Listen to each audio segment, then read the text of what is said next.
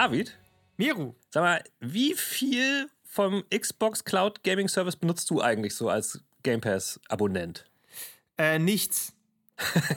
Nicht? Ich kann dir auch sagen, warum, weil ich den PC Game Pass abonniert habe und nicht den Ultimate Game Pass. Ja. Das heißt, also ganz ab und zu habe ich mal so probeweise dieses Ultimate-Ding gehabt und da habe ich dann Cloud auch genutzt, habe ich hier auch schon mal erzählt. Da Ja. habe ich zum Beispiel Vampire Survivors drüber gespielt neulich. Aber das hält immer nur so ein, zwei Monate und danach gibt es für mich überhaupt keinen Grund, das zu abonnieren, weil ich diesen Cloud-Dienst eh nicht nutze und keine Xbox habe und deshalb, ja, Ja. ne, dann spare ich mir das Geld. Ist das wegen der Internetverbindung, dass du es nicht nutzt oder warum? Äh, pff, gute Frage. Eigentlich, also ehrlicherweise interessiert es mich einfach nicht. Das ist, also rede ich stumpf gesagt, weil ich spiele halt auf dem PC. Da, Ja. da kann ich die Spiele dann halt auch einfach direkt installieren. So. Ähm, ja, auf dem Handy spielen könnte ich machen, aber meistens gibt es da nicht so richtig einen Grund für. Und wie gesagt, dieser Ultimate-Dings ist halt auch deutlich teurer als der andere.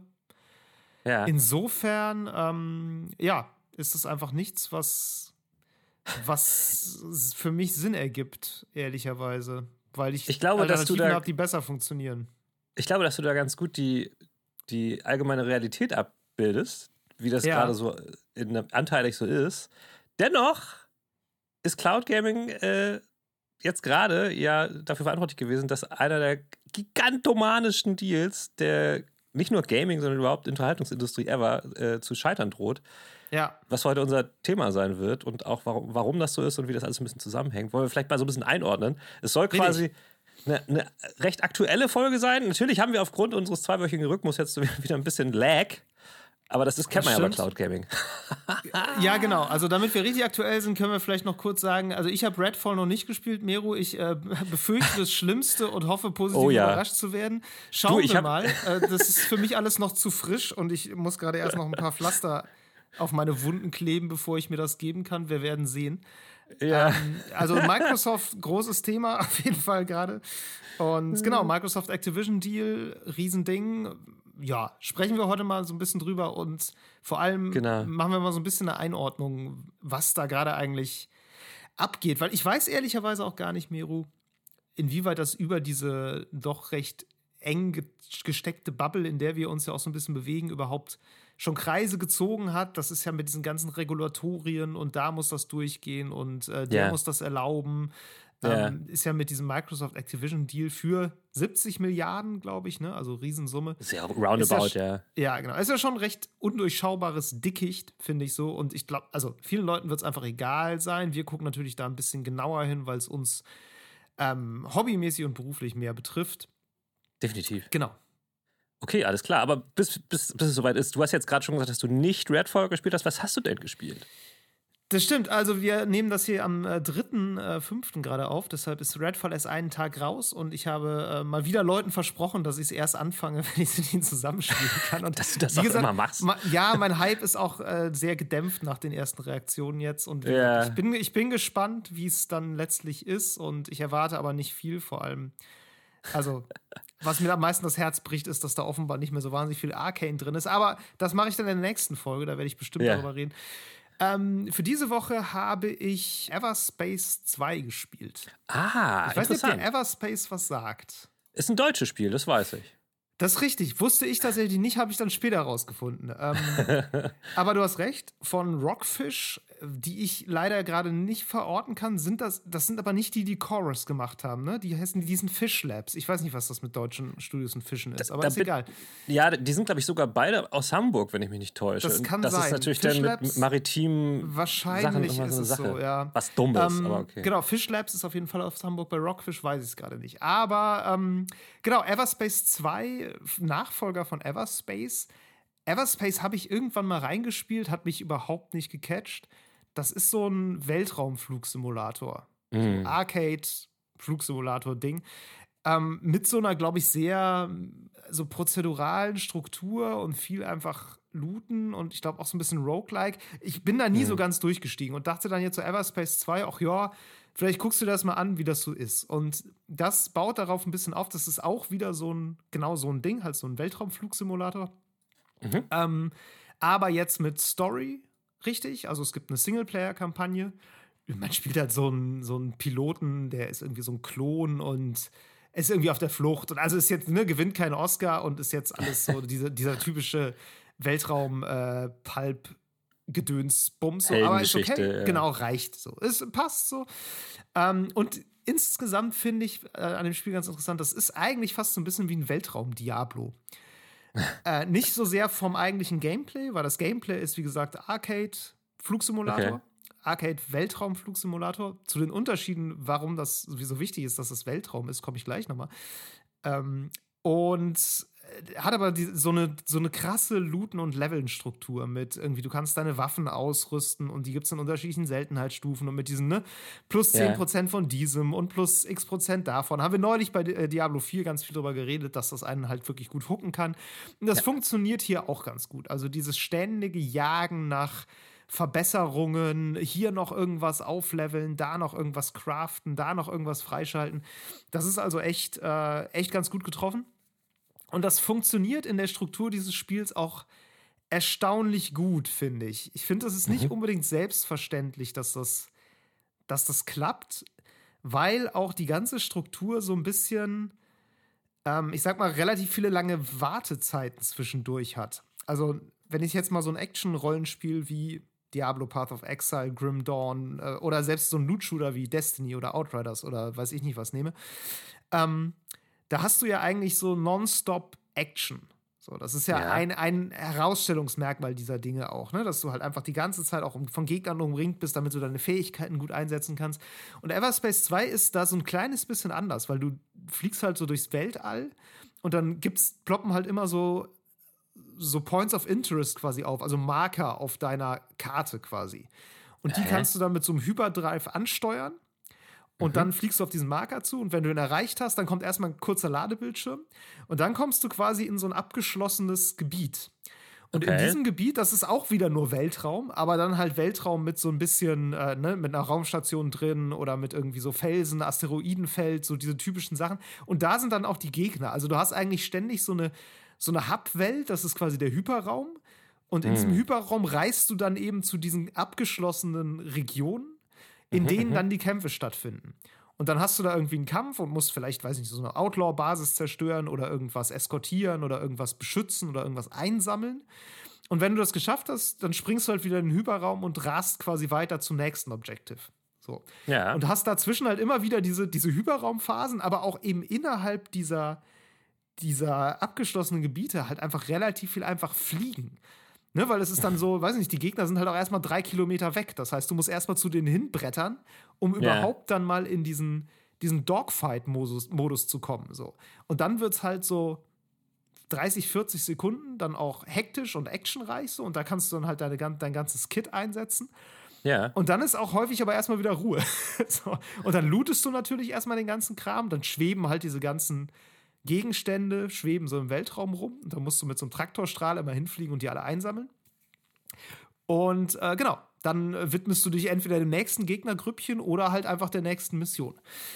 Und das, das hat einen gewissen Gewöhnungseffekt gebraucht bei mir, weil ich ganz oft so dachte, boah, ey, das ist jetzt schon wieder so Downtime zwischendurch. Und eigentlich willst ja, du ja, ne? Ja. Du hast jetzt gerade eine geile neue Waffe und du willst halt jetzt irgendwie gucken, was geht denn jetzt, was kann die denn jetzt? Und musst dann aber erstmal wieder wohin fliegen und dann hast du wieder 30 Sekunden Action.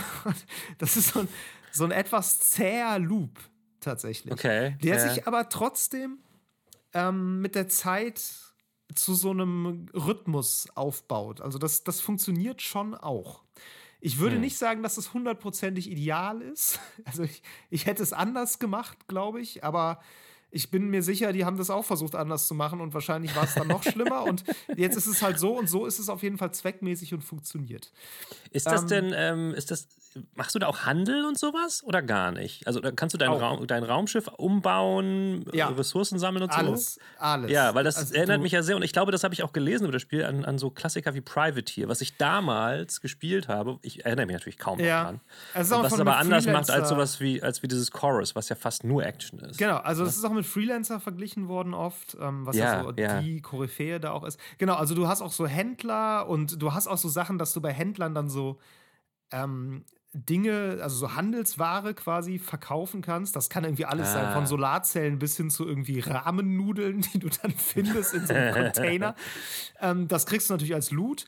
Und es ist aber auch immer so, es gibt halt unterschiedliche Sternensysteme und ähm, unterschiedliche Sachen haben eine unterschiedlich hohe Nachfrage in unterschiedlichen Systemen. Das heißt, du kannst auch manchmal in einem System einfach Rahmen kaufen, weil es da gerade billig ist, weil die zu viel ja, davon ja. haben. Und dann fliegst du in ein anderes System, da kannst du es dann teurer verkaufen. Also das, hat, das ja. hat schon auch diese Komponente. Du kannst okay. auch irgendwie andere Schiffe kaufen. Also es gibt unterschiedliche Schiffstypen mit unterschiedlichen Fähigkeiten. Die haben dann auch so eine mhm. Ultimate-Fähigkeit. Mein jetziges hat sowas, wo du dann so. Es ist eigentlich so ein bisschen, als würdest du bei Star Wars Machtblitze schießen. Also bist so, mhm, mhm. dein ganzes Schiff blitzt und blinkt mit so äh, blauen Elektroladung und damit kannst du halt Gegner einfach grillen. So. Ja. Ähm, andere Schiffe haben andere Fähigkeiten. Die sind auch so auf Nahkampf und Fernkampf teilweise ausgerichtet. Also, ne, also du hast so Sniper-Waffen und dann wiederum eher so Shotgun-mäßige Dinge. Es gibt auch so ein bisschen so ein, ähm, so ein, wie, wie soll man es nennen? Ja, mhm. Puzzle ist zu viel gesagt, aber es gibt halt Energieschilde bei Gegnern und dann gibt es halt die normale Lebensleiste und es gibt halt Waffen, die richten mehr Energieschaden an, um den Energieschild wegzukriegen und andere Waffen, die richten kinetischen Schaden an, um halt die Lebensenergie wegzukriegen. Das heißt, du musst auch immer so ein bisschen deine Waffen switchen, damit du eben okay, die, ja, ja, ja. dich auf die Gegner einstellst. So. Und okay, genau, so Elementarschaden quasi. Ja, genau. Es gibt Elementarschaden, es gibt so Korrosionsschaden, das ist quasi Vergiftung, so. Es gibt so Lähmungsdinger. Also im Grunde alles genau wie so ein Action-Rollenspiel, aber eben ja, immer ja. übertragen auf dieses Weltraumthema, was am Anfang so ein bisschen irritierend ist, weil du erstmal gefühlt so ganz viel Terminologie lernst, bis du irgendwie feststellst, okay, das hier ist einfach nur der passive Bonus und das hier ist einfach nur der passive Skilltree und das ist einfach nur, ne, das ist einfach nur Vergiftungsschaden, so. Aber es heißt halt alles anders, weil es die ganze ja. Zeit in diesem, in diesem Weltraum Techno-Babble geschrieben ist. Das braucht eine Zeit, bis man da drin ist, aber irgendwann hat man es raus und dann ist es auch, äh, ist es auch ziemlich verständlich. Ne? Also, es wäre manchmal einfacher, wenn du einfach ständ, du hast einen Skillpunkt bekommen. Stattdessen gewinnst du irgendwie dann so ein wie nennt sich das da? Mainframe-Erweiterung. Äh, es ist auch einfach nur irgendwas, was du als Skillpunkt verteilst. So. Aber okay, ne, okay. du musst einfach die Terminologie so ein bisschen lernen. Und wie gesagt, das, das spiele ich jetzt ne, seit ein paar Tagen so und das ist irgendwie echt ganz, ganz nett. Ein bisschen irritierend war, dass es auf einmal irgendwie sehr schwer wurde. Aha. Woran, wo ich aber eigentlich auch noch festgestellt habe, ich war halt auf einmal unterlevelt. So eine ganze Zeit lang, so bis Level ah. 5 kommst du mit allem irgendwie klar. Und dann kommt halt so eine Mission, da musst du Level 7 für sein. Und das hatte ich irgendwie erst nicht gerafft und wurde dann halt völlig zusammengeschossen und dachte so, hä? Was soll das denn jetzt? Hab dann erstmal Nebenmissionen gemacht und irgendwann geht's dann, ne? So dann, du levelst halt ja. dann einfach auf das Level und so. Ähm, ja, ein Aspekt, auf den ich noch eingehen wollte, weil ich das so beobachtet habe und ganz spannend fand, ähm, warum es für mich so wichtig ist, dass das ein Weltraumflugsimulator ist. Ähm, ich habe ja auch schon mal eine Weile, äh, so eine Weile ist gut, vor einer Weile, meine ich, glaube ich, äh, über Crimson Skies geredet, ich, was ja. ich früher halt sehr gespielt habe. Das ist ja auch so ein Arcade-Flugsimulator, aber eben nicht Weltraum, sondern halt mit so Propellerflugzeugen. Und da ist es eben immer so, dass du eine, ähm, einen Boden hast. So, ne? Du fliegst halt auf der Erde, halt einfach innerhalb der Atmosphäre. Und ähm, mal losgelöst von den offensichtlichen Schwierigkeiten, die das bei der Orientierung mit sich bringen kann, wenn du im mhm. Weltraum eben keinen Boden hast, ist mir aufgefallen, dass, ähm, die, dass Größenverhältnisse für mich überhaupt nicht funktionieren bei solchen Dingern. Ja. Und ich das auch tatsächlich ein bisschen schade finde, weil bei äh, Everspace sieht für mich alles aus wie aus Spielzeug. Und ja. das ist super weird, weil du da rumfliegst und ne, du hast zwar irgendwie so Asteroiden und irgendwelche Planeten und du hast auch so Raumstationen und natürlich hast du andere Flugzeuge, aber du hast keinen keinen wirklichen ähm, Erfahrungsreferenzpunkt, wie groß diese Dinge sind. Das heißt, du fliegst ja, ständig du meinst, irg ja. irgendwo drüber und hast so das Gefühl, das ist irgendwie so ein, so ein winzig kleines Teil, so wie aus Lego gebaut. Auch manchmal, manchmal schweben so Schiffswracks im Weltraum rum. Und ja, du fliegst dann zu denen hin und kannst die looten. Und die sehen halt wirklich aus wie so, wie so kleine Kästen. Und du denkst so, warum ist denn das so klein? Und dann stellst du fest, okay, das ist so groß wie ich auch. Aber ich selber bin halt auch einfach ein, ein Raumschiff, von dem ich keine Vorstellung habe, wie groß das ist. Weil natürlich ist da vorne ein kleines Cockpit dran und da sitzt ein noch kleinerer Pilot drin, der so groß sein Aha. muss, wie ein Mensch halt ist. Aber Aha. Das ist so abstrakt auf eine Art, dass ich das überhaupt nicht vernünftig prozessieren kann. Wohingegen ich so bei sowas wie Crimson Skies, da, ne, da war dann ein Zeppelin und von einem Zeppelin habe ich eine Vorstellung, wie groß ist ein Zeppelin so, ja? Ne, und das verortet dich irgendwie in dieser, in dieser Welt auch als physischen Gegenstand. Ja, und ja. dann, ne, dann hast du Häuser auf dem Boden, du weißt, wie groß ein Haus ist, du hast Menschen, die an Fallschirme aus den Flugzeugen springen, du hast eine Vorstellung, wie groß so ein Mensch ist. Und das summiert sich so zusammen Klar, zu ja. einem, zu so einem Referenzframe für Größe. Und das fehlt mir wirklich krass. Ja. Und ich merke das auch immer, wenn ich da- dann doch mal auf einer Planetenoberfläche bin. Es gibt so ein paar Sachen, ne, da ist dann so eine Stadt auch, so, wo du Handel treiben kannst, da fliegst du auf den Planeten. Da fällt mir das immer auf, so auf einmal habe ich irgendwie eine eine Idee, wie groß mein Raumschiff ist oder wie groß auch die Welt um mich rum ist. Ähm, und im Weltraum habe ich das nicht. Im Weltraum bin ich immer das größte Objekt, weil ich am nächsten an der Kamera bin. Egal Klar. wie groß irgendein Planet ist, so. Weil der Planet, keine Ahnung, ob der so groß ist wie die Sonne oder wie die Erde, ist auch völlig Latte. Ist sowieso nur Kulisse. Und das ist was, das hatte ich so nicht erwartet. Das finde ich ehrlicherweise auch ein bisschen schade, Aber weil es mir sehr viel, also es nimmt dir so ein bisschen die, die Epik daraus. Wenn, wenn du das Gefühl hast, alles ist so miniaturgroß, da fühle ich mich dann nicht wie im Weltraum. Das ist das, das, aber, ist das aber meinst Dilemma. du nicht, dass das in der, im echten Leben auch eigentlich eher so ist? Weil du hast ja sein. da auch keine Referenz und ich meine, ich glaube, nach dem, was ich jetzt so in der Popkultur oder auch was ich eben gelesen habe, Ja. hört man ja immer, man fühlt sich sehr klein im Weltraum, Ja. was ich auch glaube. Aber ich meine, das ist ja vielleicht das, was am nächsten an der Realität dann dran ist. Das ich meine, Ding klar, hätten sie da auch Bananen rumfliegen lassen können, damit du eine Referenz hast. Aber das ist ja irgendwie, äh, so ist es halt nicht. Ja, ja das, das Problem ist ja gerade, dass ich mich nicht klein fühle. Ich fühle mich groß. Also ich Ja, habe das okay, Gefühl, mein okay. Raumschiff ist das Größte, was da ist. Ja. Und wenn ich irgendwie über ein riesiges Schiff drüber fliege, dann sieht das für mich aus wie aus Legosteinen zusammengebaut. Ja, ja. Weil alles für mich so ein Miniatur-Vibe hat. Ich weiß nicht, ob du. Hast du Gravity gesehen, diesen Film? Ja, ja, ja. Hast du den im Kino Albtraum. gesehen? nee, nicht, zum Glück nicht. Ich bin, ich habe ja, ich habe ja Höhenangst und bin generell, Ah, was okay. sowas angeht, äh, echt empfindlich. Auch so, ich habe auch vor dem, vor dem offenen Meer oder vor der Tiefe des Meeres habe Ja. ich panische Angst. Thalassophobie Ähm, deswegen- nennt sich das. Ah, siehst du, wusste ich nicht mehr. Aber Ja. das hat mich halt, der, der Film hat mich sehr abgeholt, sag ich Ja. mal so. ähm, ich habe den im Kino gesehen und das ist einer der wenigen Filme, wo ich sagen würde, es war richtig gut, den im Kino gesehen zu haben, weil Ja. du genau dieses Gefühl da super vermittelt kriegst. Da gibt es eine Szene, die ist relativ am Anfang. Das ist so, glaube ich, direkt nachdem dieser Unfall passiert, wo diese. Astronautin losgelöst wird von der Raumstation und dann im Weltraum Gott, treibt. Und dann gibt es diesen Shot, wo, glaube ich, die Erde im Hintergrund ist, ist schon ein paar Jahre her. Und sie trudelt so davor rum. Und das Äh. war dann in 3D im Kino. Und Oh da hast du Gott. richtig dieses Gefühl gekriegt, fuck, ist man Ja. klein als Mensch. So, das war Ja, ja, ja. unglaublich gut inszeniert.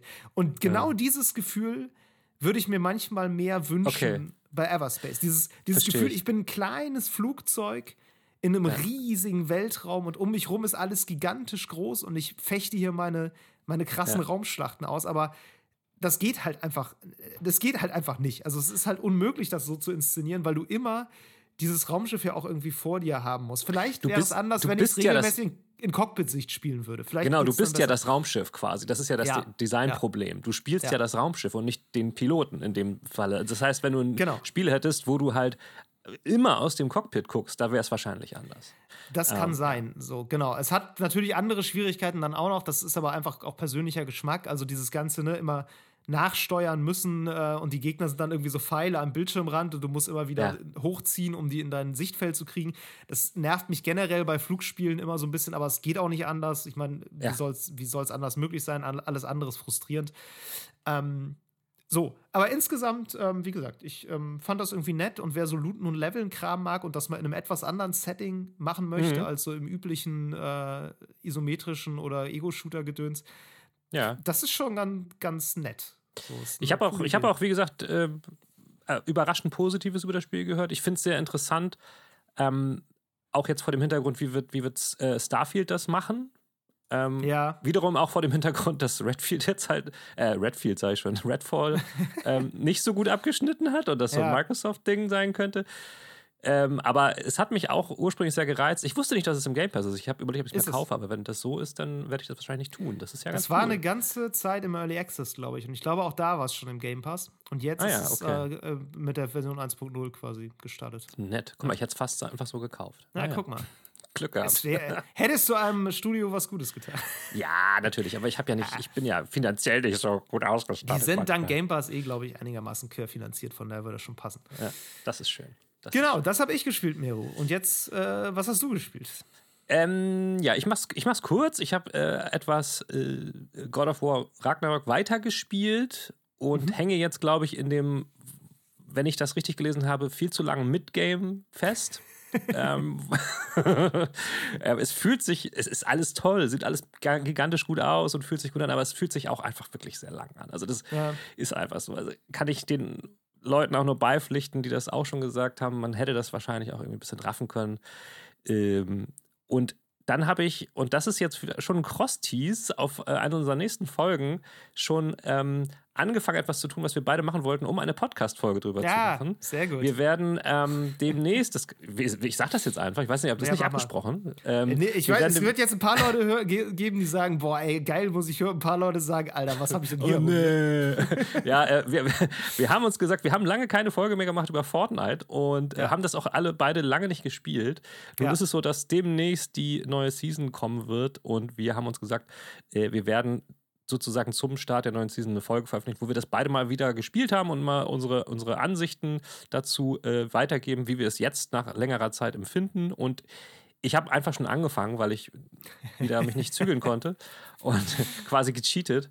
Und ja. äh, deswegen werde ich darüber jetzt noch nicht so viel erzählen, weil sonst wäre es ja blöd für die Folge. Das ist richtig. Ähm, das ist richtig ich kann nur sagen, ähm, es hat sich schon ein bisschen verändert. So, ja. Das ist jetzt der maximale Teaser gewesen. genau, ich, ich sag mal kurz ein bisschen was zum Hintergrund, weil ich ja, fand die Genese gerne. dieser Folge eigentlich ganz interessant, weil wir, ähm, wir haben schon mal eine Fortnite-Folge gemacht. Ähm, mhm. Leute, die diesen Podcast öfter hören, werden das vielleicht wissen. Die ist von 2018. Krass, weil ne? es diesen Podcast einfach schon so fucking lange gibt und ich ja, immer noch ja, erstaunt bin, dass wir das so äh, durchziehen. Und es ähm, fühlt sich nicht so an, aber. Okay. Genau, da haben wir über Fortnite gesprochen und zwar unter dem Titel, äh, was uns an Fortnite reizt, obwohl wir es nicht spielen. Ja. Und ähm, das ist tatsächlich eine oder die absolut meistgehörte Folge dieses Podcasts. Ähm, ja. Also an alle, die das möglich gemacht haben, danke, I guess. und die immer noch hier sind, ja. Genau. ähm, so, und wir haben halt einfach gedacht, so, naja, ist ja schön und es ist auch interessant und ich glaube, wir haben beide ein gewisses Interesse an diesem Spiel, obwohl wir es immer noch nicht spielen, regelmäßig, aber aha, man kommt aha. auch nicht so richtig dran vorbei, weil mhm. es eben auch so ein wichtiges Spiel ist für die gesamte Entwicklung von Spielen im Moment und in den letzten paar Jahren. Ja. So, ja. und ähm, wir dachten so ein bisschen, also wir können das nicht so stehen lassen, dass unsere Haltung zu diesem Spiel allein auf einer fünf Jahre alten Folge basiert. Das stimmt. das stimmt. muss man das vielleicht ab und zu mal updaten. Aha. Und ähm, genau, daher kam die Idee jetzt einfach, das äh, nochmal eine, eine Weile zu spielen und so ein bisschen zu schauen, wie, was ist denn da gerade und was passiert da gerade und was davon ist vielleicht wieder revolutionär oder auch nicht? Oder ist das Ding auf dem absteigenden Ast? Oder was, was passiert ja. denn da gerade so? Und genau, also wer sich dafür interessiert, erwartet äh, in diesem Feed demnächst eine Fortnite-Folge. Und wer das nicht interessiert, äh, dann überspringt die Folge doch einfach und hört ein paar andere. Das Könnt ihr machen. Super. Ich sage aber auch jetzt schon mal dazu, meiner Meinung nach ist das ähm, auch für Leute, die sich nicht so sehr für Fortnite interessieren, cool, weil sie mal eine Perspektive auf das Spiel hören, die, glaube ich, nicht so dem entspricht, was die meisten Fortnite-Fans so von sich geben. Und das ist, kann ja auch das mal ganz interessant sein. Wir sind ne? ja keine Fortnite-Fans. Also, nee, also schon irgendwie, aber auf eine ja, andere Art und Weise. Also, ne? das, also, stimmt, ja. das stimmt. Also wir, wir, wir, werden sehen, was das wird. Kommt demnächst. Kommt demnächst äh, in, in, diesem Theater. Ja, in ähm, insofern genau. äh, sage ich jetzt nicht so viel dazu. Vielleicht komme ich heute noch ein bisschen dazu zu spielen. Das ist nämlich jetzt das neue Update raus mit Star Wars. Mal sehen, aber. Ja, stimmt. Das ja, ja, ja.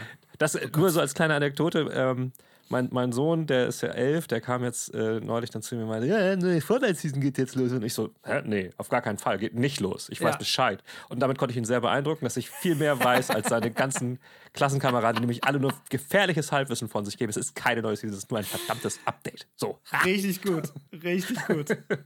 Oh Gott, wie, ganz ehrlich, ich hätte das mit elf, ich weiß nicht, ob ich es mit elf cool oder richtig scheiße gefunden hätte, wenn meine Eltern mehr über Videospiele wissen als ich.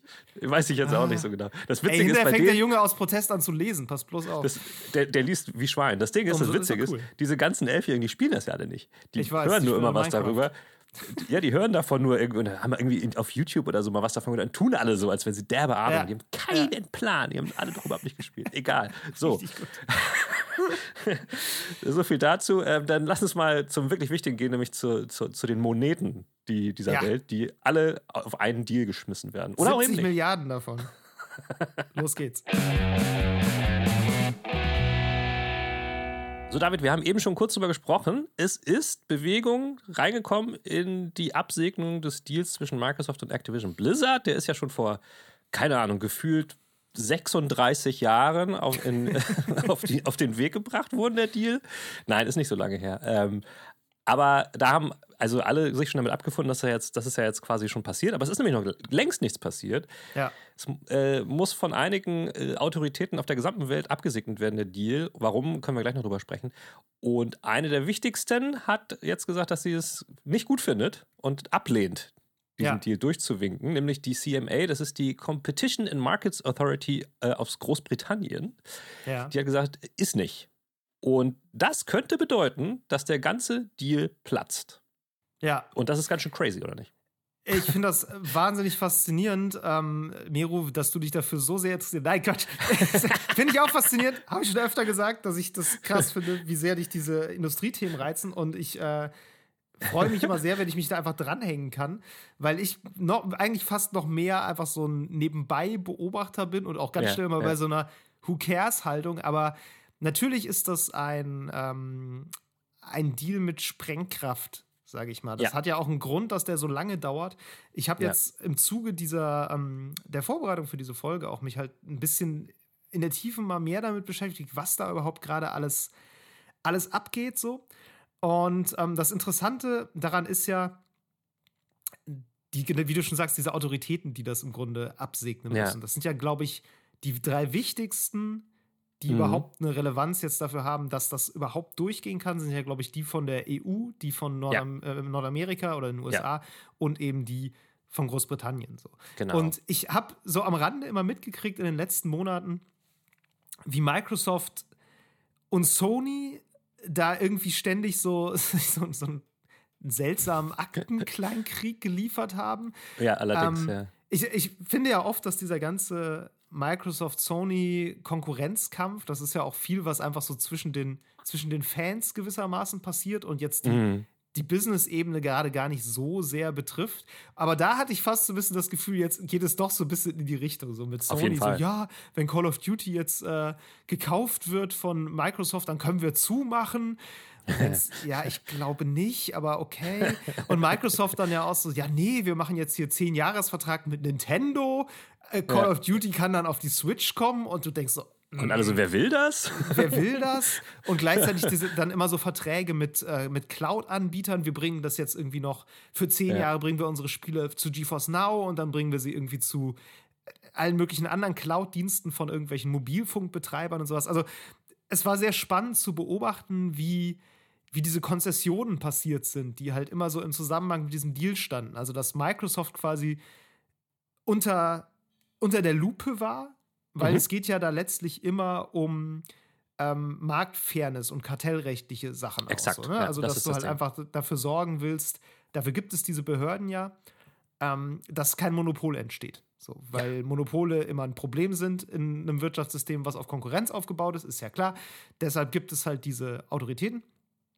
Und äh, man hat immer so gesehen, wie Microsoft so quasi so nahegelegt wurde: ey Leute, das wäre aber schon krass, wenn, äh, wenn das jetzt durchgeht. Also da seid ihr dann ja quasi alleine. Und sie so, ähm, ja, wir machen für zehn Jahre dann noch mal so und wir machen hier noch mal so. Dann Sony mal, ja, es ist trotzdem voll unfair. Und, ne, also ja, das, ja. diesen, diesen dieses kleine Hin- und Hergeschiebe fand ich sehr, sehr unterhaltsam, sag ich mal. Ja, also das, das sind auch so die, also natürlich ist auch das ein Grund, warum ich persönlich sowas interessant finde. Es ist ein bisschen wie so eine Soap-Opera, aber ähm, mit Firmen. Ja. Ja. Ähm, das finde ich einerseits spannend, andererseits fand ich jetzt eigentlich auch die Tatsache, äh, warum die CMA das Ganze ablehnt, überhaupt so interessant. Also, das war eine Sache, die es überhaupt erst wieder interessant gemacht hat, weil vorher ja. haben alle über Call of Duty gesprochen. Und ganz ehrlich, klar kann man jetzt äh, argumentieren, dass PlayStation und Call of Duty die, die ziemlich große Nummer sind zusammen in Kombination. Wenn das nicht mehr wäre, wäre das ziemlich schlecht für PlayStation, blablabla. Aber das war überhaupt nicht mehr das Thema. Und das finde ich eigentlich viel spannender, weil ja. es da nämlich tatsächlich um Dinge geht, die ähm, für mich dieses ganze Monopolding auch ein bisschen greifbarer machen. Warum das ja. überhaupt wirklich gefährlich ist oder gefährlich sein kann, wenn eine Firma äh, vor allen Dingen in einem Wirtschaftszweig, der gerade neu ist und jetzt gerade aufblüht oder anfängt aufzublühen, irgendwie von Anfang an äh, Marktführer ist. So. Genau, und du sprichst von Cloud Gaming natürlich. Ich spreche vom Cloud Gaming, denn auch wenn alle vorher über, über, Place, äh, über, Quatsch, über Call of Duty gesprochen haben, ist das überhaupt nicht das Problem für die CMA, sondern die sagen, nee, ihr seid, äh, ihr habt irgendwie einen Marktanteil von über 60 Prozent, die reden natürlich von Großbritannien. Ja. Bei Cloud Gaming, das ist uns zu viel, das ist gefährlich, weil ja. dieses, äh, dieses Cloud Gaming hat in den letzten, ich glaube, was war das nochmal, in den letzten drei Jahren oder zwei Jahren, irgendwie ist es um 30 Prozent gewachsen, der Markt. Also der boomt mhm. jetzt sozusagen, sagen mhm. die. Und wenn da jetzt schon ihr so viel Macht habt, das ist, ist scheiße. Das darf nicht sein, deswegen lehnen wir diesen Deal ab. Und ähm, um das noch ein bisschen zu erklären, es ist halt so, diese drei größten Entitäten, die du schon genannt hast, die der USA, die der EU und der ähm, von Großbritannien, die sind halt so groß, dass sie halt Auflagen ähm, äh, äh, erteilen können. Diesen, den Teilnehmern, also Microsoft sagen können, ihr dürft das nur machen, wenn ihr das und das machen könnt. Das heißt, wenn die sind so groß und mächtig, dass wenn die irgendwelche Auflagen oder Absagen erteilen, dann bringt das auf dem ganzen restlichen Markt nicht mehr, nichts mehr und deswegen kann der Deal dann nicht stattfinden. Also es haben ja auch schon, pass auf, also ich meine, Saudi-Arabien und Brasilien haben alle schon abgewunken. Die haben gesagt, es geht klar, könnt ihr machen. Ja, und auch so ja. in Südostasien haben gesagt, kein, äh, gestern hat die Ukraine gesagt, der Deal ist okay. Also mhm. Diese kleinen Länder, die haben allerdings so wenig Einfluss, äh, dass die nicht sagen können, ihr dürft es nur, wenn ihr zum Beispiel Activision äh, Blizzard verkauft und Blizzard ja. alleine sein äh, alleine bleibt. Das dürfen die nämlich. Also die EU könnte sagen, nur wenn Blizzard nicht dazugehört. Ja. Und dann müsste Microsoft sich überlegen, ja, lohnt sich das denn für uns noch, so viel Geld auszugeben oder können wir das irgendwie dann ausnehmen? Und da wird es dann halt spannend. Ja. Und äh, ich, wie gesagt, diese, dieses ganze Konglomerat finde ich enorm äh, interessant. Vor allen Dingen, wenn man sich halt auch dann mal längerfristig, das können wir gleich nochmal machen, überlegt, ja, was wäre denn, wenn, wenn das nämlich durchgewunken wird und nehmen wir mal an, Cloud Gaming wird wirklich jetzt immer viel größer und du hast dann Microsoft, Activision, Blizzard und die sagen dann, okay, was ist denn, wir bringen jetzt, keine Ahnung, World of Warcraft als ein Paket raus, wo alles drin ist, brauchst keinen Computer mehr, du kriegst einfach einen Zugang zur Cloud und kannst das immer spielen und so weiter und so fort. Mhm. Ähm, das, da, da, sind die Möglichkeiten schier unbegrenzt, da Knete mitzumachen. Ähm, und das, das ist, glaube ich, äh, das, was, worüber viele Leute bisher noch nicht so nachgedacht haben. Ähm, was ich aber auch spannend finde, dass ich, da würde ich gerne auch deine Meinung drüber zu hören, ist, was nämlich jetzt passiert ist, nachdem diese Absage kam von ja. der CMA. Da haben nämlich äh, die ganzen Leute von Microsoft und natürlich auch von Activision Blizzard angefangen, in den Medien Druck auszuüben, die gesagt haben, das ist der schwärzeste Tag ever für die britische Wirtschaft. Ähm, wenn das wirklich so bleibt, dann kann man in Großbritannien äh, kann die Wirtschaft zumachen. Ja. Es gehen Millionen von Arbeitsplätzen verloren ähm, und so weiter und so fort. Und das, da finde ich, da sieht man mal wieder ähm, so Großkonzerne, wie Großkonzerne nämlich funktionieren. Sie versuchen ja. natürlich über die Öffentlichkeit auf Politiker ja. Druck auszuüben, um ihre Ziele durchzusetzen. Ja. Ähm, also das, ist, das muss ich sagen, finde ich, ähm, finde ich erst hier relativ geschichtsvergessen. Und zwar so lange ist es noch nicht her, dass es einen wesentlich schwärzeren Tag, glaube ich, für die britische Wirtschaft gab. Weil ich glaube, seit dem Brexit geht es denen auch nicht, nicht ja. unbedingt so gut. Ähm, Ich würde mal behaupten, der Brexit also ohne Wirtschaftsexperte zu sein, aber vermutlich war der Brexit schädlicher für die britische Wirtschaft, als es der nicht erfolgte Kauf von Activision Blizzard durch Microsoft war.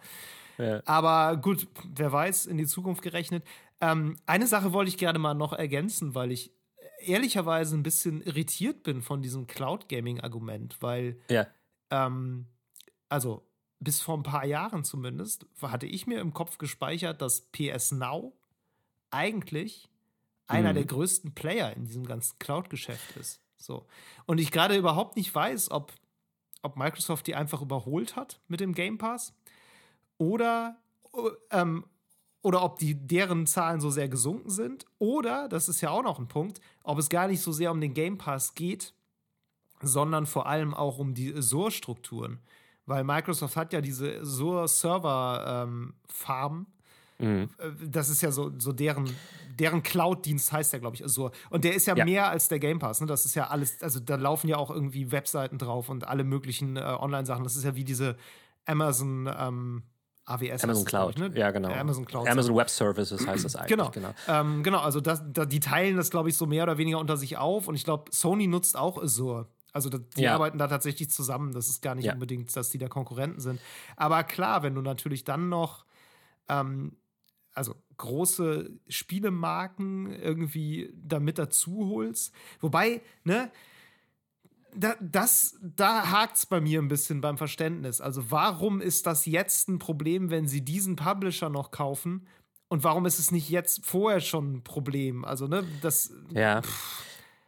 Ich glaube, das ist tatsächlich natürlich so eine Sache, dass im Zuge eines solchen Mergers wird das nochmal überprüft einfach. Und es ist, ja. es ist auch so, also sie sagen, dass ähm, Microsoft 60 bis 70 Prozent der globalen Cloud Gaming Services ähm, quasi besitzt. Ja. Und die zählen tatsächlich Azure und Xbox Cloud Gaming zusammen dafür. Ja. Ähm, dazu kommt natürlich, dass sie ohnehin mit Windows als, äh, als OS ein Monopol mehr oder weniger schon haben im PC-Bereich. Und da das jetzt auf dem Prüfstein ist, sagen sie, wenn jetzt noch quasi diese großen, gigantischen mit am wichtigsten äh, Spielemarken dazukommen und dieses ganze Portfolio bereichern, mhm. dann wird das insgesamt zu viel werden. Ähm, dann ist es schwer für einen Konkurrenten, einen potenziellen Konkurrenten, sagen wir jetzt mal, äh, sagen wir jetzt sogar mal Sony mit, mit ja, seinen oder Netflix PS, zum ne? Beispiel, ne? Ähm, ja, oder so.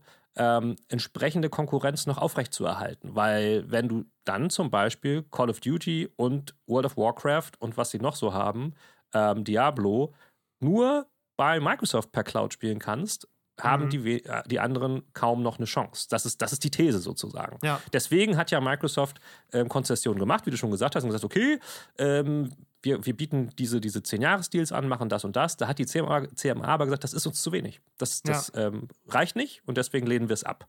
Ähm, und äh, ja, jetzt geht es darum, dass sie ähm, natürlich jetzt Einspruch erheben. Das kann wohl bis zu neun Monate dauern, bis da äh, was passiert. Und sollte diesem Einspruch stattgegeben werden, wird auch nichts anderes passieren, als dass diese ganze Entscheidung zurück an die CMA geht. Also es ist dann nicht ja. so, dass es dann äh, overruled ist und alles ist äh, durch, sondern dann, dann wird die CMA nochmal überlegen und vielleicht wieder sagen, nein. Ja. also da kann die niemand, ja, niemand von abhalten. Ähm, ja, aber wie gesagt, ich fand es ich fand's, äh, enorm spannend, wie, wie ähm, quasi Microsoft dann für die britische Wirtschaft dann schon den Weltuntergang äh, herbei prophezeit hat, weil sie halt auch meinen natürlich, dass so wenn, wenn diese, dieser Wirtschaftszweig so am Boom ist, in Großbritannien dann halt nichts mehr gehen wird. Was insofern ein bisschen quatschig ist, weil man ja davon ausgehen kann, dass wenn dieser Merger in Großbritannien abgelehnt wird, er auch weltweit nicht mehr stattfindet. Das heißt, dann ja. müssten ja diese ganzen Arbeitsplätze weltweit äh, ja. nicht mehr dazukommen oder was. Ähm, weiß ich jetzt nicht so genau. Ähm, ja, ja, also finde ich auch von der Kommunikation her unschön. Also ich kann es irgendwie nachvollziehen, warum man das so macht. Das ist halt schon wirklich sehr aggressiv, sage ich mal. Es ist halt so ein Automatismus bei so Konzernen, ne? dass sie direkt ja. dann so in so, so ein ähm, aggressiven Defensivmodus gehen, sage ich mal so, und, und äh, sagen so, was wir machen wollen, ist total positiv für euch alle und äh, ihr seid doch doof. Ja, ja. Was ich interessant finde, ist, ähm, dass sich jetzt so von, von den ähm, Xbox-Granden wie ähm, Phil Spencer jetzt nicht so äh, so in der Richtung so krass ge geäußert wurde, weil da geht es ja auch eine Menge um, um, um Image. Ich hatte immer das, das habe ich glaube ich auch schon gesagt, immer das Gefühl, dass Xbox imagemäßig prächtig dastand zuletzt. Ja. Also die waren ja, ne, die waren ja immer so die Netten, die für alle, für alle irgendwie das Beste nur wollten. Ja. Ähm, und gerade in diesem, in diesem Streit, den du auch schon angeführt hast, den es ja vorher auch mit Sony groß gab, wo es noch mehr um Call of Duty ging, ähm, da, da wurde es ja teilweise schon richtig dreckig. Ich habe auch auf unserem Patreon da so ein bisschen was zu geschrieben, mhm. ähm, weil es einmal so, eine, so, so ein Streit darum gab, um die Herausgabe von irgendwelchen, ähm, äh, ähm, ähm naja, äh, Korrespondenzen. Und äh, Microsoft hat dann irgendwie eingeklagt, dass Sony äh, Korrespondenzen mit Anwälten und so rausgeben muss, wo sie sich strategisch irgendwie dazu äußern, wie das jetzt alles so ist mit Call of mhm. Duty und so. Äh, und da, da haben die halt, ne, da, da haben die sämtliche Samthandschuhe ausgezogen. Da ist richtig dreckig geworden. ähm, aber öffentlich war Xbox ja. immer noch so eigentlich irgendwie, waren immer die Netten so. Und, und die von PlayStation waren ja immer die, die steifen Leute, die irgendwie alles nur für sich haben wollten und so. Und da ist halt die Frage, ja. ne? Ich meine, PlayStation ist in seinem Segment schon Marktführer, glaube ich. Also, was das glaube ich ist ja so, so Konsolen. Ja. Aber hier geht es ja eben um mehr als um dieses Konsolending. Und das sehe ich auch oft bei unter Kommentaren etc. Ähm, bei den Spielenden sieht das, also die, die kriegen das oft gar nicht so mit. Ähm, für die ist das eher immer noch dieses alte Sony gegen Xbox-Ding. Ja, also, ich meine, ich, ich finde sowieso häufig, ne, bei dieser ganzen Sony gegen Xbox-Sache, was ja immer auch vergessen wird, das sind ja einfach völlig ungleiche Verhältnisse. Ne? Also Microsoft ja. ist halt ein, ein Riesenkonzern. Der ist um ein Vielfaches größer als Sony zum Beispiel. Diese ganze Xbox-Sparte, das ist halt ein, ein kleiner Teil von deren Geschäftsmodell, während PlayStation, glaube ich, für Sony schon ein wirklich relativ großer Teil ihres Geschäftsmodells sind. Also, ne, das ist immer so ein bisschen wenn Microsoft wollte, könnten sie sich wahrscheinlich auch einfach Sony kaufen. Das werden sie natürlich ja. definitiv gar nicht dürfen und das ist auch völlig richtig so. Nur, ja, ne, ja. deshalb diese, diese ganze Rivalität, ähm, speziell jetzt, wie sie von Fans diskutiert wird, ist halt immer krass konstruiert. Du, du vergleichst natürlich diese Segmente und ja, da ist Sony natürlich Marktführer, aber ich glaube, wenn du das dann irgendwann mal in ein Gesamtvolumen äh, von irgendwelchem Geld hochrechnest, dann ist es halt auch einfach, ist Microsoft einfach ein Vielfaches gigantischer als, als ja. Sony ist. So. Tatsächlich Und, so, ja. Ähm, ja, trotzdem ist das natürlich ähm, ja ein interessantes Battle irgendwie. Und das Fall. Spannende ist ja auch so, dass man so Einblicke bekommt, die man halt sonst irgendwie da auch, auch nicht so kriegt. Und wie du schon sagst, Microsoft steht so ein bisschen als der, der Nette da so da. Das liegt natürlich auch so ein bisschen daran, dass man psychologisch immer so dafür, dazu neigt, zum Underdog zu halten. Und das sind die halt in dem Fall einfach, wenn man ja, jetzt diese Segmente stimmt. mal vergleicht. Ähm, und Sony wurde ja auch häufig dann so eine gewisse Hochnäsigkeit quasi zugeschrieben, sagte immer, wir müssen uns gar keine Mühe geben. PS5 verkauft sich sowieso. Komm, wir erhöhen den Preis auf 80 Euro. Die Leute kaufen es eh. Und sie haben recht. Ne? Ich meine, die PS5 ist halt die begehrteste Konsole und die Xbox stinkt verkaufszahlenmäßig da jetzt schon gegen ab. Und ja, ne, da, ja. das ist halt auch einfach so. Auf der anderen Seite gibt es halt dieses Subscription-Gedöns. Da ist Microsoft halt mit dem Game Pass durchaus gut dabei. Ja. Ähm, das ist einfach dann, da vergleicht man auch irgendwie Äpfel mit Birnen und das sind auch, wir haben da auch schon drüber gesprochen, teilweise einfach zwei völlig unterschiedliche Geschäftsmodelle, die da miteinander verglichen werden und auch miteinander kollidieren. Ähm, ich muss auch sagen, ne, meine größte Hoffnung in diesen, in diesen Merger jetzt mit Activision ähm, Blizzard ist auch so ein bisschen, dass sich einfach auf, äh, auf Arbeitsklimaebene äh, da ein bisschen was tut, weil gerade bei Activision Blizzard weiß man halt mittlerweile, wie beschissen das da auch teilweise läuft. Ähm, mhm. Und Microsoft ist da, glaube ich, schon vergleichsweise gut, sage ich mal. Ähm, zumindest nach dem, was ich so auch gehört habe von äh, Entwicklern und Entwicklerinnen so, die sind betriebsklimamäßig vergleichsweise weit vorne. Ja, und ja. geben sich vergleichsweise viel Mühe, eben auch gute Arbeitsbedingungen zu Klar. gewährleisten, so was ja. gerade in dieser ganzen Spielebranche halt überhaupt nicht selbstverständlich ist. Und da, das ist so ein bisschen die Hoffnung, ne? gerade was Activision Blizzard angeht, dass da halt irgendwie einfach mal jemand ein bisschen aufräumt und halt mal versucht, ja. diese alten Strukturen irgendwie loszuwerden und sie in diese Konzernstrukturen einbaut, die halt dann irgendwie ein bisschen, bisschen freundlicher Natürlich. vielleicht sind. Aber auch das ist ne, letztlich alles so ein bisschen auch Zuschreibung teilweise. Auf jeden Fall. Ich meine, und natürlich, sonst ist, ist es halt trotzdem ein Großkonzern so. Natürlich. Wollte ich gerade sagen, und das darf man halt nicht vergessen. Das ist, das ist einfach ein, ein, böser, großer Konzern. Da kann man nichts gegen sagen. Und das ist natürlich auch so, wenn man jetzt sagt, okay, das ist ja alles übertrieben, was, was, diese, was diese äh, Entitäten wie die CMA oder sowas dann da wollen. Ich meine, in Amerika steht dieser Deal auch schon seit längerem auf der Kippe. Ja. Ähm, weil die FTC, das ist die, sind die, die da zuständig sind, auch schon ähm, äh, irgendwie eine Klage. Ähm, ich glaube, bei denen läuft das ein bisschen anders. Da muss, da, die müssen dann irgendwie ähm, vor Gericht ziehen und das dann einklagen sozusagen.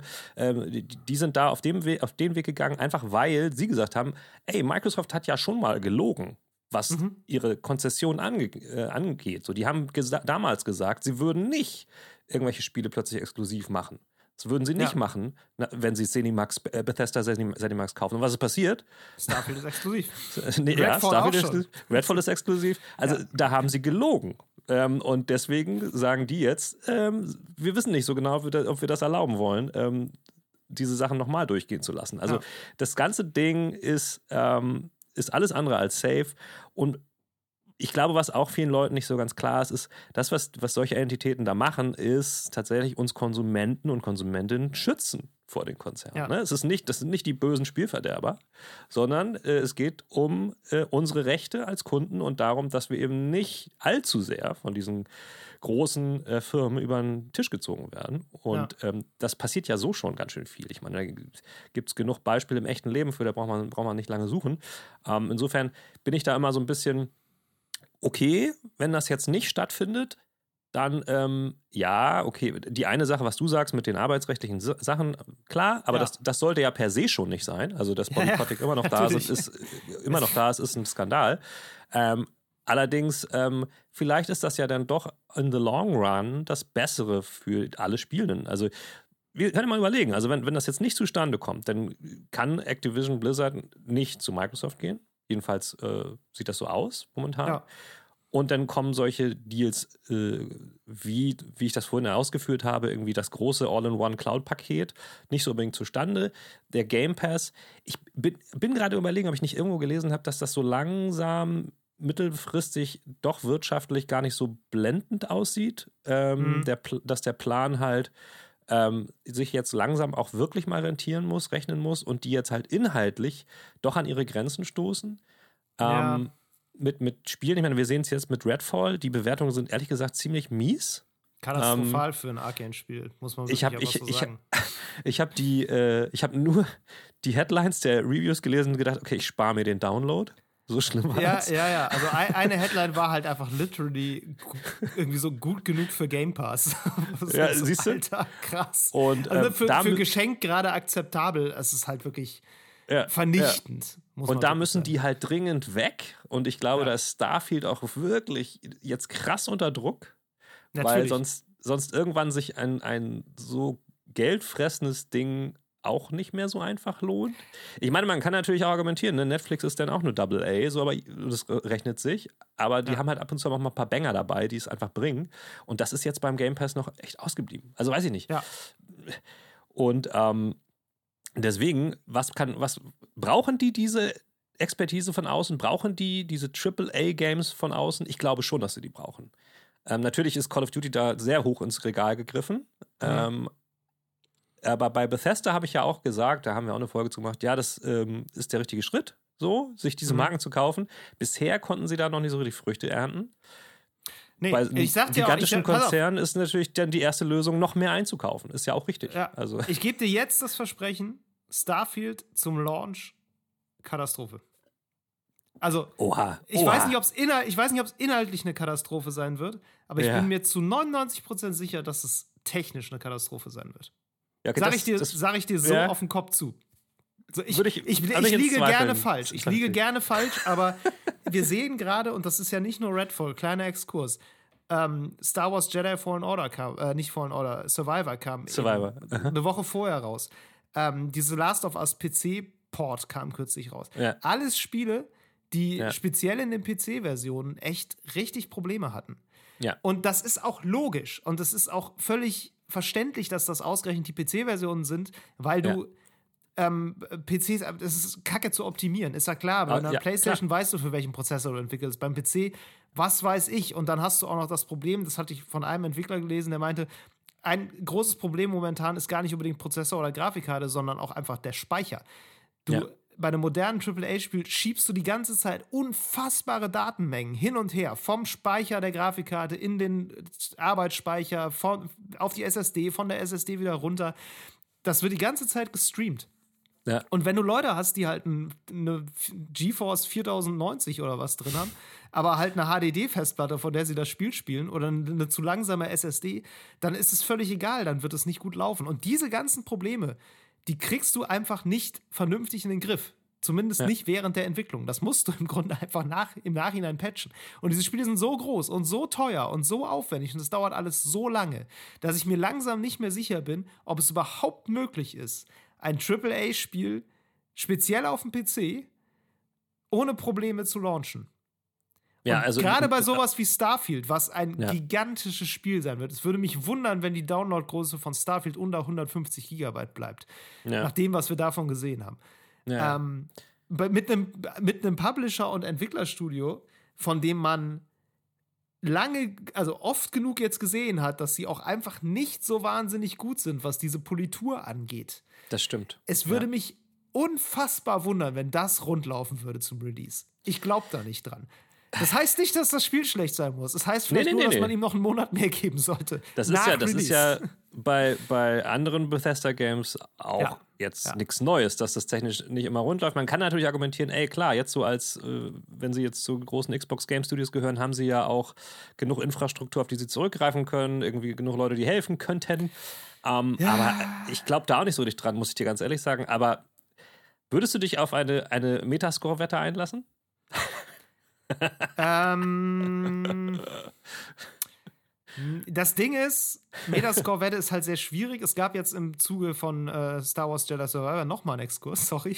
Alles gab es auch gut. wieder so eine, so eine unleidige Twitter-Debatte, wo es darum ging, so nach dem Motto, ja, in den Rezensionen wurde das gar nicht gesagt, dass das so schlecht läuft und die haben alle gesagt, das Spiel ist gut und das ist ja wohl eine Frechheit und die müssen das mit einbeziehen, weil das sind ja Kaufberatungen und dann hattest du auf der anderen Seite die Journalisten und Journalistinnen gesagt haben, nee, das hier ist keine Kaufberatung, das ist Kulturkritik, das ist was völlig anderes. Wir machen, das ist ein Feuilleton, das ist nicht unser Haupt, wir sind keine QA-Tester, es ist nicht hauptsächlich unser Job zu sagen, ob das Spiel rund läuft, sondern das in einen kulturellen Kontext einzuordnen. Und ich bin da relativ fest auf deren Seite, weil ich Ja. auch diese ganze, ne, so, Einerseits. Da- Andererseits ist es auch noch so, dass die Publisher ja sehr gut kontrollieren können. Das haben wir bei Cyberpunk gesehen, was für Codes sie rausgeben. Wenn Ja, sie dann halt nur für ja. eine gut optimierte Plattform rausgeben, kannst du das auch gar Genau, nicht haben sie bei. Star Wars Jedi Fallen Order aber nicht gemacht. Äh, ich sage Fallen Order, Survivor. Haben sie da Ja, aber nicht gemacht und trotzdem sind die Wertungen gut, weil eben viele Leute diese technischen Sachen gar nicht so sehr mit in die Wertung einfließen lassen. Was ich okay finde, weil ich würde bei einer Buchkritik auch nicht in, mit einfließen lassen, ob, der, ob die Schrift gut lesbar ist oder nicht. Oder ob da ein Druckfehler ist oder so. Ne? Das ist einfach. Außerdem, außerdem weiß man ja, dass, es, dass das gepatcht wird mittlerweile. Also du auch als Tester Eben. sagst du, okay, klar, ist jetzt anfangs nicht gut und ich finde es auch richtig, wenn man es erwähnt.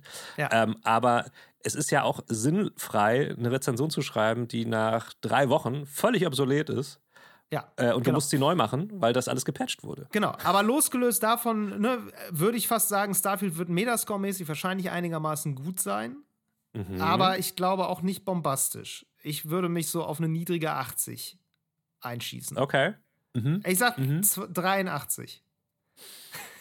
Das hätte ich jetzt in dem Rahmen auch gesagt. Jetzt muss, jetzt muss ich was anderes sagen. Einfach, Ja. sonst wird es langweilig. Pass Ja. auf. Ich, ich muss ja sagen, ich glaube, sie, ich glaube, sie übernehmen sich ein bisschen mit diesem Weltraumding. Vor allen Dingen, ich Sowieso. glaube, ich hätte es ich hätt's fast besser gefunden, hätten sie gesagt, wir machen nicht Free Flight.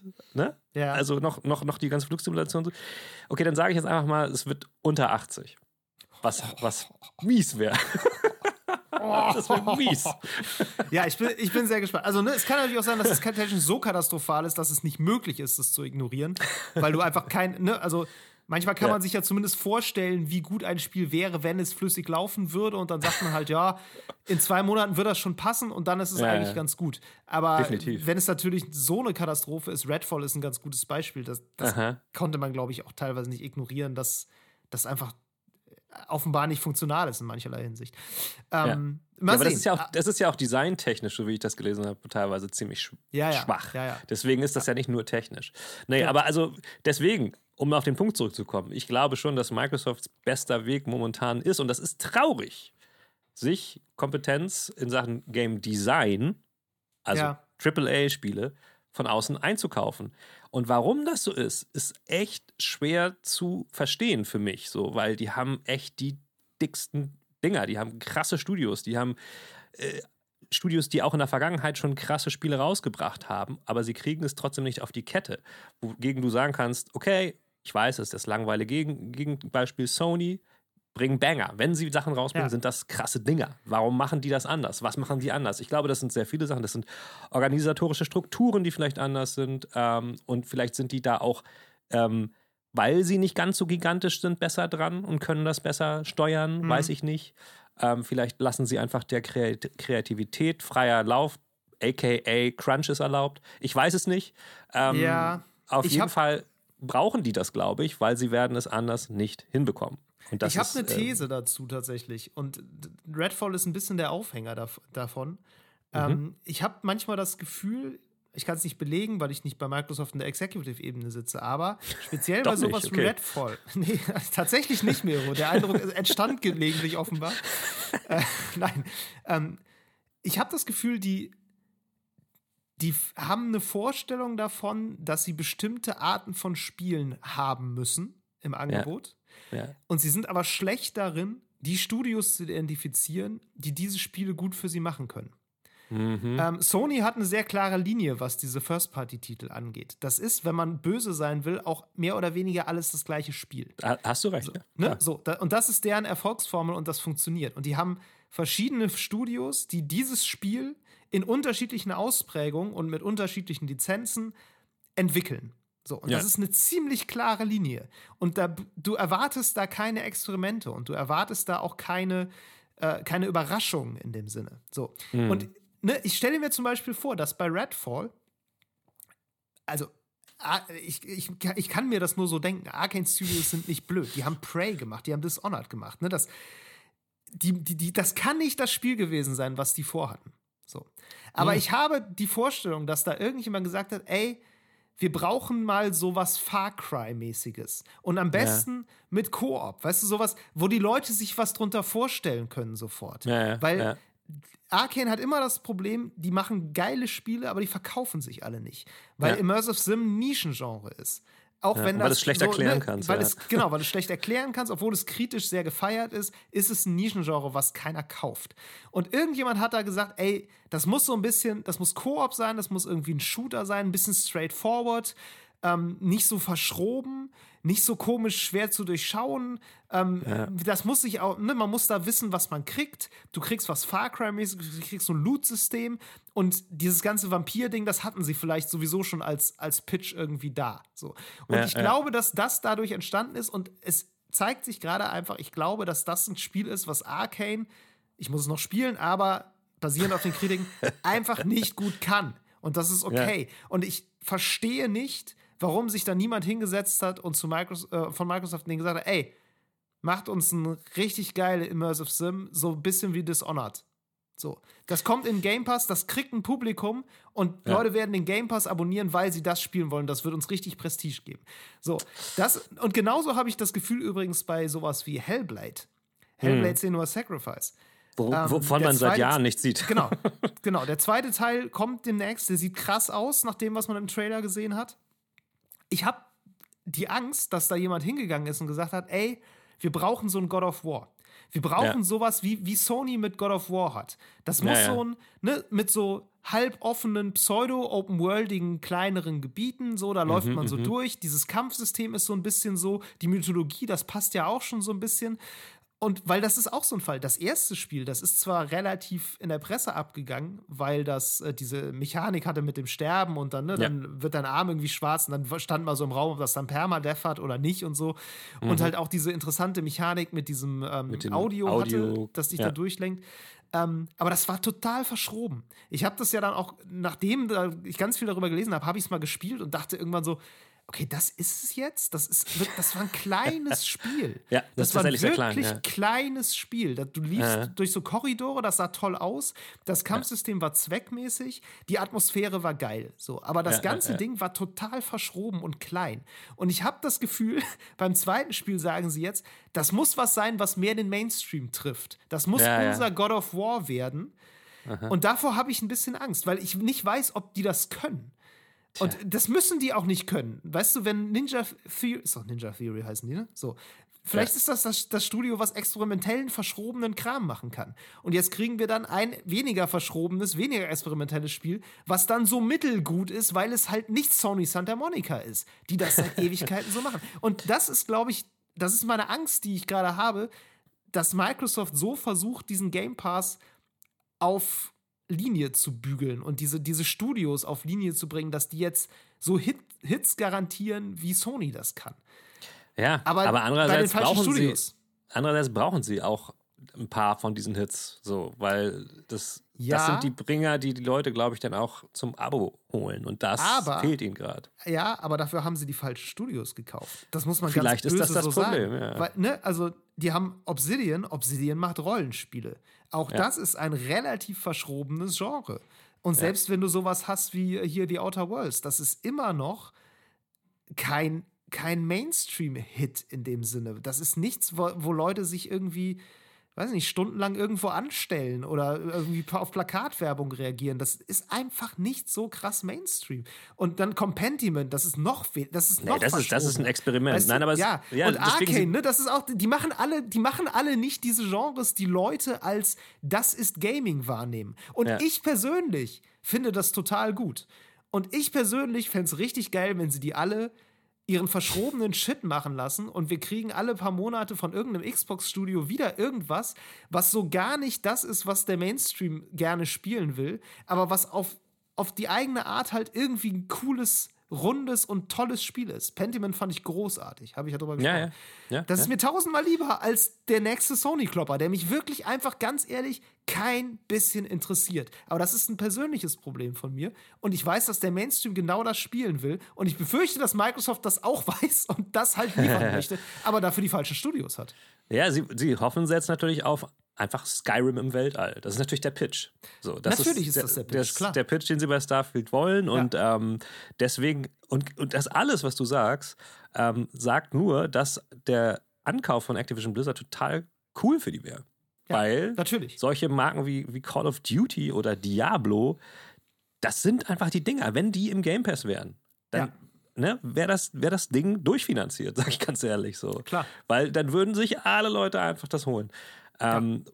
bevor sie sich Call of Duty wieder für die PlayStation kaufen. So. Ja, vor allem für ein Jahr, dann ist es ja schon wieder obsolet im Grunde. Eben, eben. Und das, deswegen brauchen die genau das. Und äh, wenn sie das nicht kriegen können, muss man sich langfristig einen anderen Plan überlegen. Ich habe jetzt irgendwie gelesen, ja. dass sie halt ähm, auch kurz bevor sie Activision Blizzard irgendwie geholt haben, wollten sie einen anderen großen Mobile-Entwickler kaufen, weil sie auch da die Zukunft noch mehr sehen, dass sie Mobile mehr machen müssen. Das mag alles sein. Ja. Ähm, aber ich glaube nicht, dass das den Game Pass langfristig am Leben hält. So, ich meine, der ist jetzt weit davon entfernt, irgendwie ein Problem zu haben, so glaube ich. Aber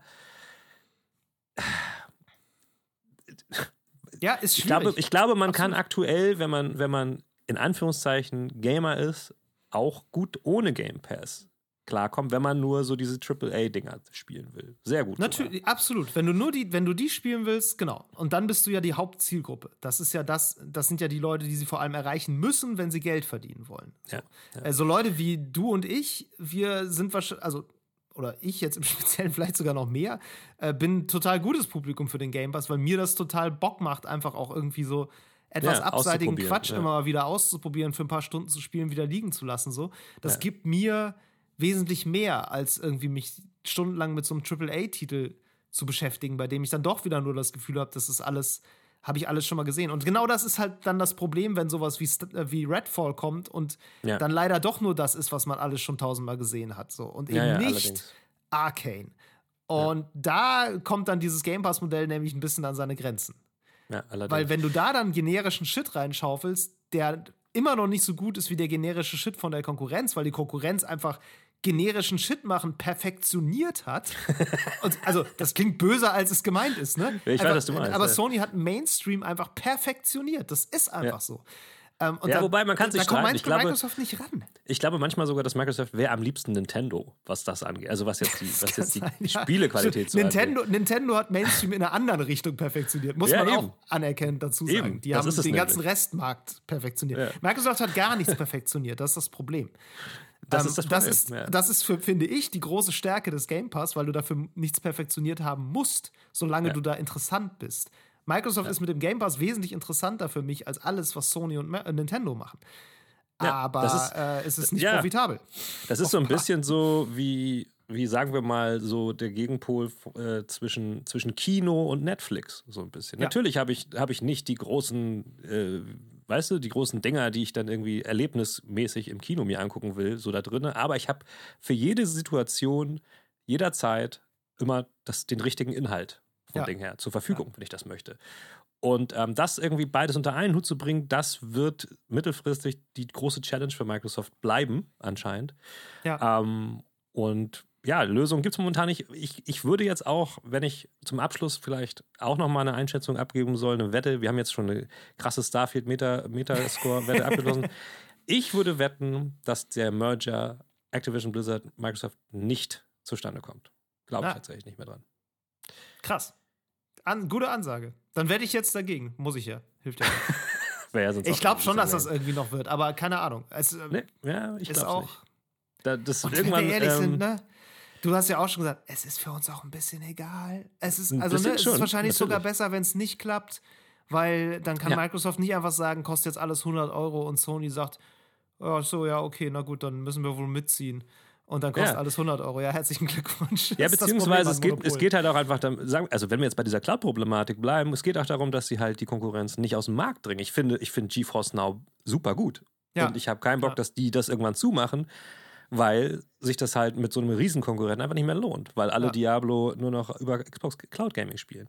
Deswegen, also es ist so eine, so eine Marktdiversität ist eine gute Sache und ich finde es auch gut, wenn es so bleibt. Und ähm, Klar kann es sein, dass, dass die, bevor sie ihren Deal dann ähm, abschreiben, so viele Konzessionen machen, dass die ganzen Regulatoren irgendwann sagen, ja, okay, 50 Jahre kein Call of Duty exklusiv.